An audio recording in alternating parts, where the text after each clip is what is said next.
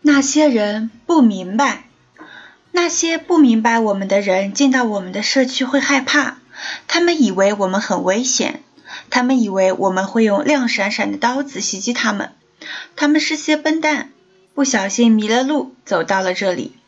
可我们不害怕，我们知道那个斜眼的是戴夫·乔宝的弟弟。站在他旁边戴着草帽的高个儿是罗莎家的艾迪 ·V，而那个大个儿看上去像个沉默的大人的，他是胖子。虽然他不再胖了，也不再是小孩。到处都是棕色的人，我们是安全的。可是看看我们开进另一个肤色的街区时，我们的膝盖就抖呀抖。我们紧紧地摇上车窗，眼睛直直地看着前面。是的。情形一直一直是这样。